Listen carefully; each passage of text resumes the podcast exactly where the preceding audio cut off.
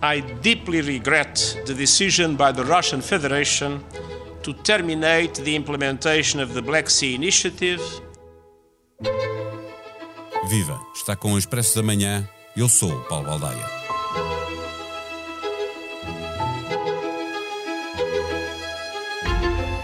Alegando que os benefícios para a Rússia previstos no acordo para a exportação de cereais ucranianos não foram atingidos, Moscovo anunciou que não renova esse acordo.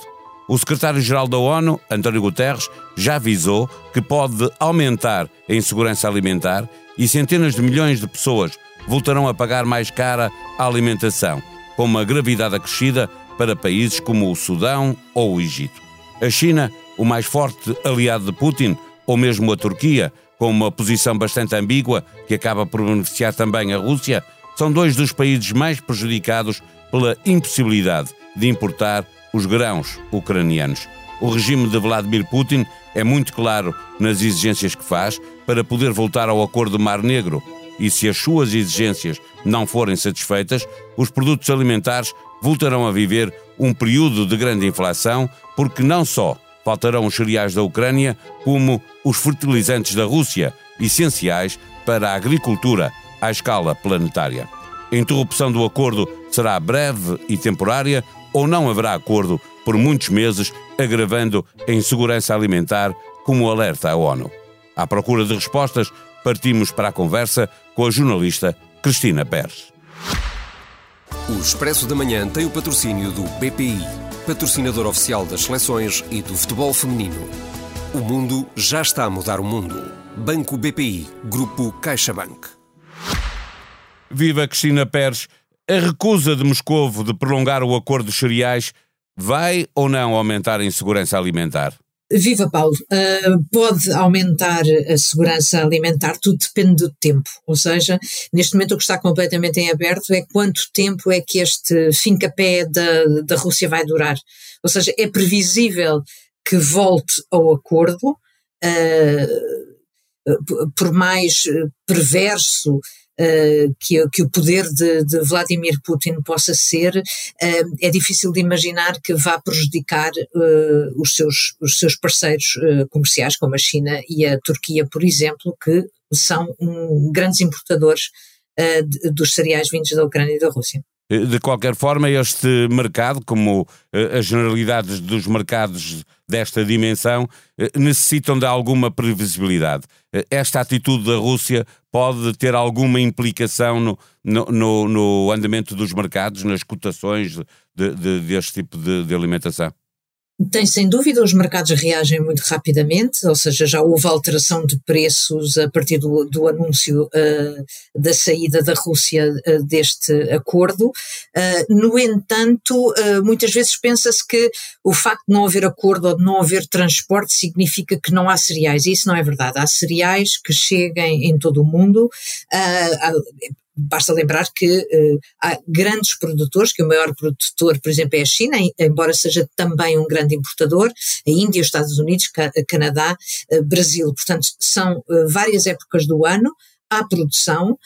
o facto, Evidente que afeta principalmente a Ucrânia, eh, que dependia, eh, cuja economia depende na, na exportação de cereais, um, pode fazer os preços subirem, picos. Agora, lembro que os preços já estavam altos antes do início da guerra dois, há, dois anos.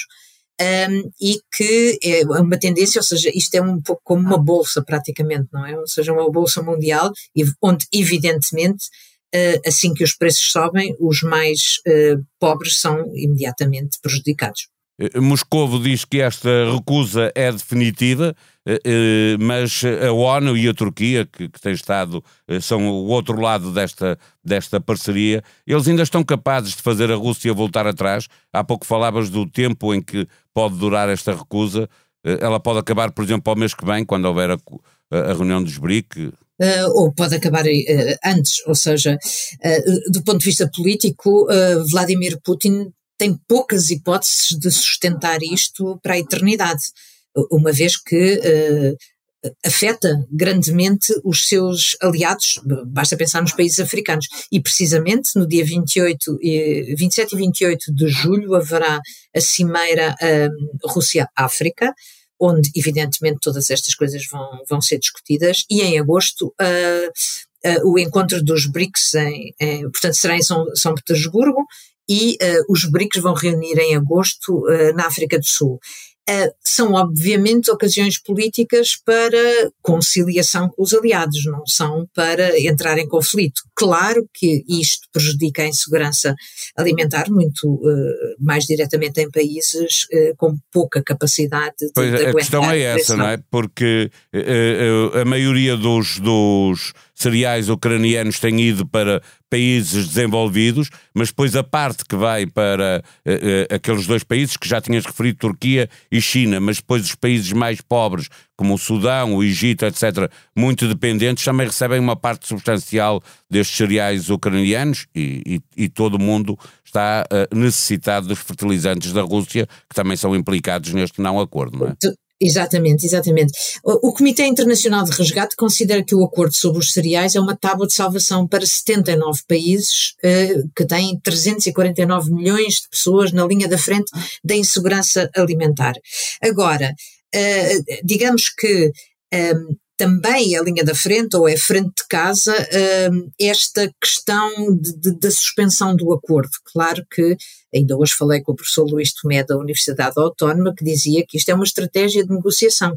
Ou seja, uh, o que Putin está a tentar é que se levantem as sanções uh, à banca, uh, que volte a ser, deixe de ser banido do sistema SWIFT, mas uh, há um acordo, uh, há já uma proposta feita pelo secretário-geral das Nações Unidas uh, de que isso aconteça não exatamente voltar atrás a fazer parte do sistema, mas que isso aconteça através de um banco americano e de um banco sul, sul-africano, um, nomeadamente para as, questões agrícolas. Uh, ele não aceita, mas muito provavelmente terá de aceitar, porque isto é, é uma arma poderosíssima, mas que provavelmente não pode ser forçada até ao fim. Eh, de qualquer forma, a Rússia e Putin eh, em particular, eh, o tipo de exigências que faz tem uma denúncia de que aquilo que era benefício para a Rússia, além dessas questões bancárias, não estão a ser cumpridas. Ele quer mais do que aquilo que foi negociado ou tem razão quando diz que há algumas coisas não foram cumpridas pelo lado de, pelo outro lado? Uh, segundo eu apurei, uh, ele tem razão numa única coisa que é uh, o transporte amoníaco, uh, mas parece-me que o, oleo, uh, o que aconteceu foi que o oleoduto foi danificado com os combates, portanto, e o, o, amoníaco é essencial para os fertilizantes. do ponto de vista dos cereais russos, aumentaram imenso as vendas. Tenho aqui o número, portanto, as vendas al, al, alcançaram um recorde de 45,5 milhões de toneladas métricas de trigo em 2023 e prevê-se que uh, bata novo recorde em 23-24 com 47,5 milhões de toneladas métricas. Portanto, a Rússia está a vender bem, uh, à, diminuição de venda em grosso uh, pela parte da Ucrânia. Um, há um bloqueio de controlos que prejudica quer a Rússia, quer, quer a Ucrânia uh, nos portos e evidentemente que isso tem estado a ser controlado pela Rússia.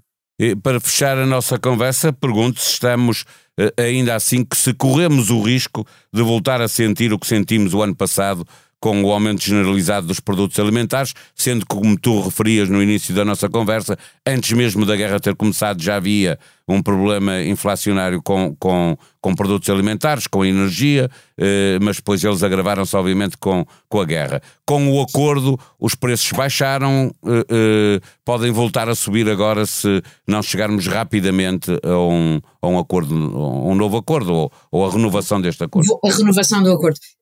Esta, esta, esta área é muito complexa entre as importações e exportações e a produção. Um, evidente, é também muito sensível, como bolsas, uh, uh, aos preços. Uh, volto a dizer que tudo depende do tempo que durar. mas não há ninguém que esteja fora do mundo, nem quem está a provocar a situação, nem quem pode responder a ela. É a grande montra de Portugal para os milhões de turistas que chegam a Lisboa, mas tem 121 lojas fechadas. Os prédios devolutos transformaram-se em hotéis e o comércio resume-se a restaurantes e venda de lembranças ou de marcas de vestuário que se vendem iguais no mundo inteiro. Um trabalho de Ruben Tiago Pereira, Sofia Miguel Rosa, Nuno Fox, Elder Martins, Tiago Pereira Santos e João Melancia. Hoje faço-lhe também a proposta para ouvir o podcast Que Voz é Esta? Helena Bento conversa com os psiquiatras e professores universitários Luís Câmara Pestana e Susana Almeida. Portugal é o segundo país da OCDE com maior utilização de antidepressivos. No caso das, dos ansiolíticos, é mesmo o primeiro, o que justifica que seja assim. A sonoplastia deste episódio foi de João Luís Amorim. Tenham um bom dia, nós vamos voltar amanhã. Até lá.